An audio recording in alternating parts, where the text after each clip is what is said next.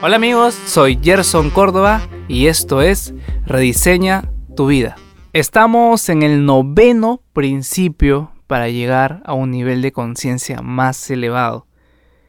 Y este noveno principio ya es una propia filosofía que aquí te pido todo el cuestionamiento y discernimiento que puedas tener. Y si tú piensas que es así porque lo has experimentado, bienvenido a nuestro club. Si es que no lo piensas así, te invito a que converses conmigo para poder conocer la forma en la cual ves la vida. Y eso para mí es muy importante. La idea es poder encontrarnos más allá de lo que somos y poder experimentar información. Y si me equivoco, qué bueno. ¿Por qué? Porque me permite poder aprender más. Porque hay más información que aún no sé. Que estoy aprendiendo, que estoy analizando y haciendo resúmenes. Pero ese nuevo principio yo lo llamo el universo es neutral.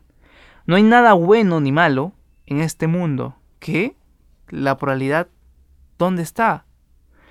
Tú lo interpretas en esas pluralidades. Debes solo evaluar lo que te sirve o no te sirve. Creo que ese es el aspecto más importante. Porque cuando solo nos, nos enfocamos en evaluar, ¿me sirve mi vida? Bacán, si no me sirve, no lo pienso, lo dejo ahí, me, me desenfoco de eso y me enfoco en lo que sí me sirve. Y cuestionarme eso es lo que me hace a mí, por ejemplo, poder preguntarte. ¿En realidad es malo asesinar? ¿Cómo sabes que es malo asesinar? Porque le te hago la otra pregunta.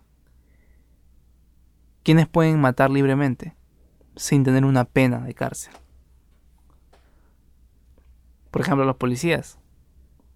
Cuando ven que pasa un tiroteo o algo, ellos pueden ya pasar su arma y poder pasar eh, fuego, como se dice, ¿no? Armar y fuego, listo, se acabó.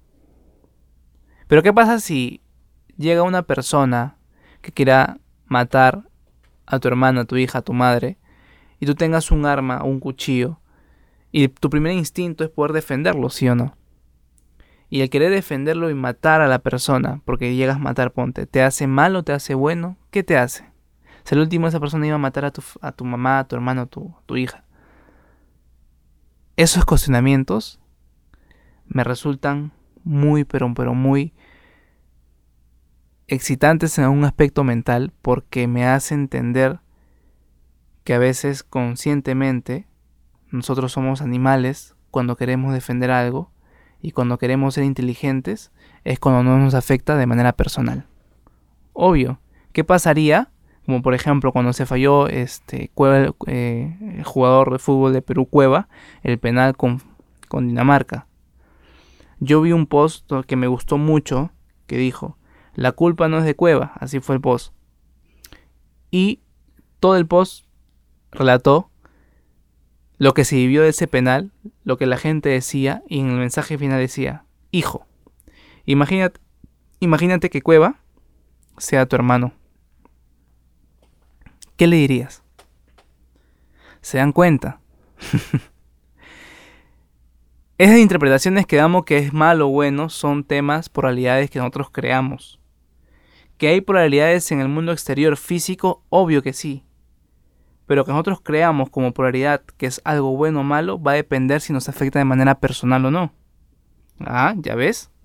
La pregunta es, y te lo hago de manera muy lógica, ¿Qué es lo que determina que la sociedad nos diga que es bueno o malo? Hay un orden social para mantener a las masas, y eso todos lo sabemos. Ahora, esos paradigmas sociales que nos han impuesto, nos dan un orden, ¿sientes que en realidad hace mejor a la humanidad o lo reprime de lo que realmente es? Te hago otra pregunta. ¿Cuál es el impacto que te deja lo que tú experimentas como algo malo o bueno? ¿Sabes cuándo para ti es algo malo? Cuando el sentimiento que te genera ese resultado al experimentarlo son sensaciones de bajo nivel de energía, bajo nivel de vibración, como se pueda decir. Y experimentaciones que haces que te dan un nivel de energía alta son sentimientos de arte y emociones de felicidad. y eso lo relacionas con algo bueno. Y ahí está la primera probabilidad que nosotros creamos. Hay una base cerebral que quiero adoptar con ustedes en este principio. La base cerebral que de ahora en adelante me gustaría proponerles a ustedes que están escuchando este podcast desde ya, creo que estamos en el capítulo 28, 30, es vivir así. Living is giving. Vivir es compartir. A ese nivel de filosofía base quiero llegar con ustedes. Porque al vivir de esa forma vamos a entender y cuestionar lo que es bueno o malo para nosotros. Este proceso va a cambiar nuestras creencias y nos va a adoptar todo lo que necesitemos a través de experimentar y ver qué sirve y qué no sirve. Y no pensar en si es bueno o malo, simplemente sirve para mi vida, sí, no sirve para mi vida, no. A otros le puede servir, sí. Que sea bueno o malo, será la persona lo que decida. Pero a otros no. Eso es. Cuando entendemos que todo es neutral, que el universo es neutral, es cuando podemos rediseñar nuestra vida, dejando esa basura mental que en los años hemos adoptado como algo real. Y cada información que te hace sentido, debes probarlo. Y es la palabra que te repito mil y un veces, Probar, probar, probar qué te sirve, qué no te sirve. Probar, probar, probar, probar, probar y probar. Vivimos en una cultura que juzga mucho el no vernos. Bastante. Imagínate estar en una cultura que nos juzga por el simple hecho de no seguir lo tradicional, de no vernos igual que ellos. Es por eso que muchos emprendedores o el peruano mismo, profesional, dicen, ¿el enemigo de un peruano quién es? Es otro peruano. ¿Por qué lo dicen? Por experiencia propia y es entendible. Tú no le puedes refutar eso, porque ha habido una experiencia y lo va a creer como una, una realidad. Pero la pregunta es, si tú quieres experimentar algo, en cualquier aspecto científico, si lo llamas así, tiene que haber pruebas de 100, 200, 300 muestras. Pero la primera muestra que te da la vida ya lo tomas como algo absoluto. Como por ejemplo, cuando vienen los venezolanos acá a Perú. Yo veo en redes sociales que han matado gente, porque eso es lo que se comenta, y la gente le agarra más odio al venezolano, más odio al venezolano, más odio al venezolano. Hace poco estuve con mi abuela y me dijo que tuviera cuidado con los venezolanos. Claro, yo entiendo, porque es lo que te dice la sociedad, porque es lo que experimenta una persona. Y claro, si te matan a, te matan a tu hijo, un venezolano, ¿qué es lo primero que pensarías? Desde ese punto yo lo comprendo. Y tú no le puedes refutar nada. Es como refutarle al típico pentacostés de una iglesia evangélica que te habla en 30.000 idiomas y te dice, no, que sí, el, Espíritu Santo agarró y yo te hablo tales idiomas, idiomas muertos, te hablo el, idioma de los egipcios, te, hablo, habla todos los idiomas. A ver, refútale algo. Cuando entiendes que el universo es neutral,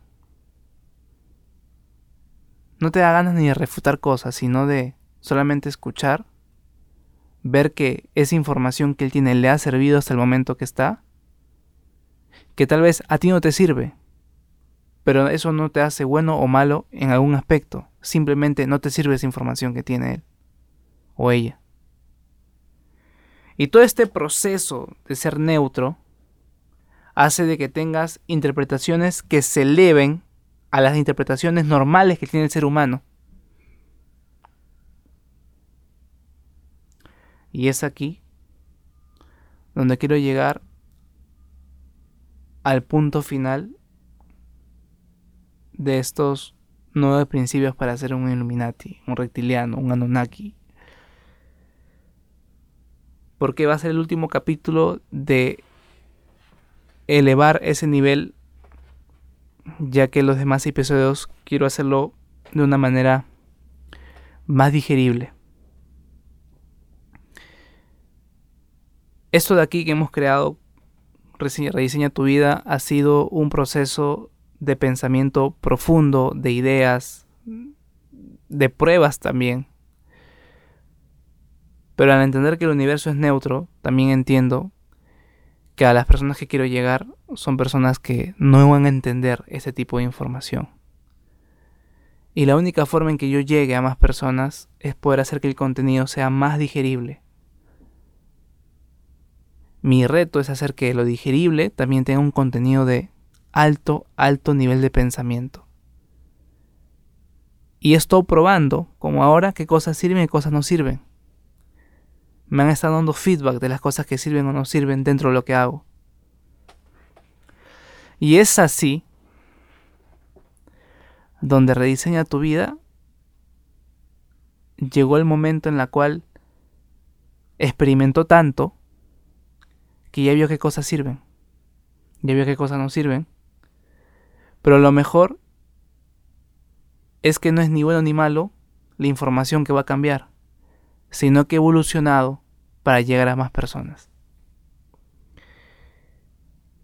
Y este es un capítulo donde ese nivel de palabras, el nivel de elevar tu conciencia, el nivel de cosas que tal vez una persona que ha leído le parece interesante, y a mí también, hasta que me ponga a pensar la responsabilidad que tengo y que tenemos nosotros de poder desarrollar nuestro don y poder compartirlo a más personas.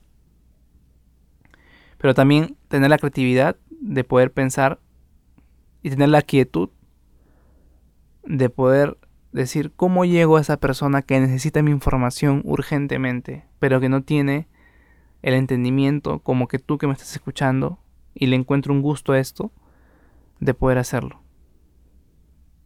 Y es ahí donde entendí con ese noveno principio de que el universo es neutro, de que mi contenido no es ni bueno ni malo. A algunos les sirve y a otros no. Y para llegar a más personas a que les sirva, hay que mejorarlo, hay que hacerlo más digerible, hay que tocar temas coyunturales, hay que tocar temas que de alguna forma me permitan a mí darle un nivel de pensamiento un poco más, pero no del todo para que sea todavía más digerible. ¿Eso cambiaría mi esencia? No. ¿Evoluciona mi forma de comunicar? Sí. Y también entiendo de que en este proceso siempre hay cambios. Y llegar a este nivel de conciencia, según, según estos nuevos principios, te va a permitir a ti poner en perspectiva todo lo que pensabas que era correcto todo lo que pensabas que era incorrecto, como por ejemplo los tatuajes. Yo tengo como cuatro, cinco, tengo como cuatro tatuajes, uno en la mano, literalmente en la misma mano. Y al principio, por ejemplo, jugaban.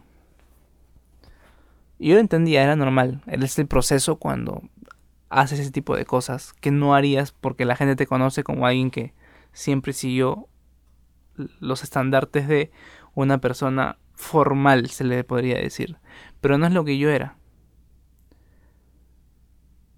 Pero al entender que el mundo es neutral, entiendo que las personas lo que me dicen simplemente son como ellos han vivido. Ni bueno ni malo, pero la información que ellos me dicen a mí no me sirve. Y como yo entiendo que el mundo y el universo es neutral,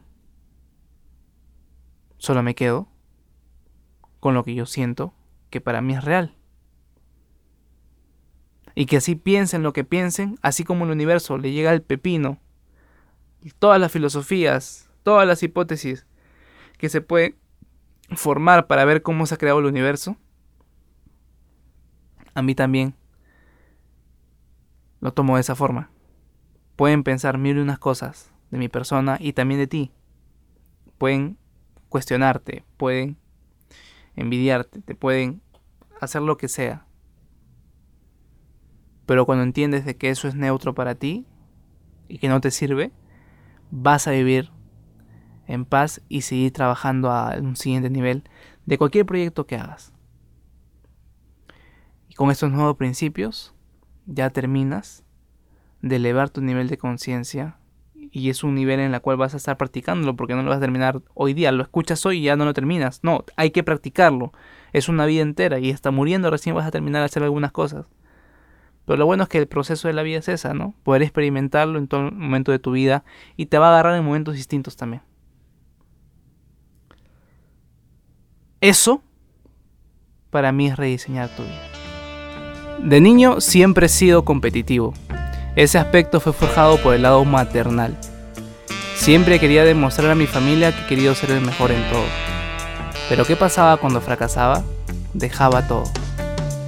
En mi último emprendimiento, al poder no rendir como yo pensaba hacerlo, tuve una depresión que me duró meses. Y fue este podcast Rediseña tu vida, una compilación de muchos cursos, talleres y estudios que realicé, que al tomarlos en práctica, esa depresión me llevó a un impulso para poder crear algo maravilloso. En este aspecto, Rediseña tu vida es la forma a través de cómo comunico mi don, que es enseñar, e inspirar a través de mi filosofía con el ejemplo a cómo ustedes también se pueden desarrollar y elevar su nivel de conciencia. Esto es Rediseña tu vida.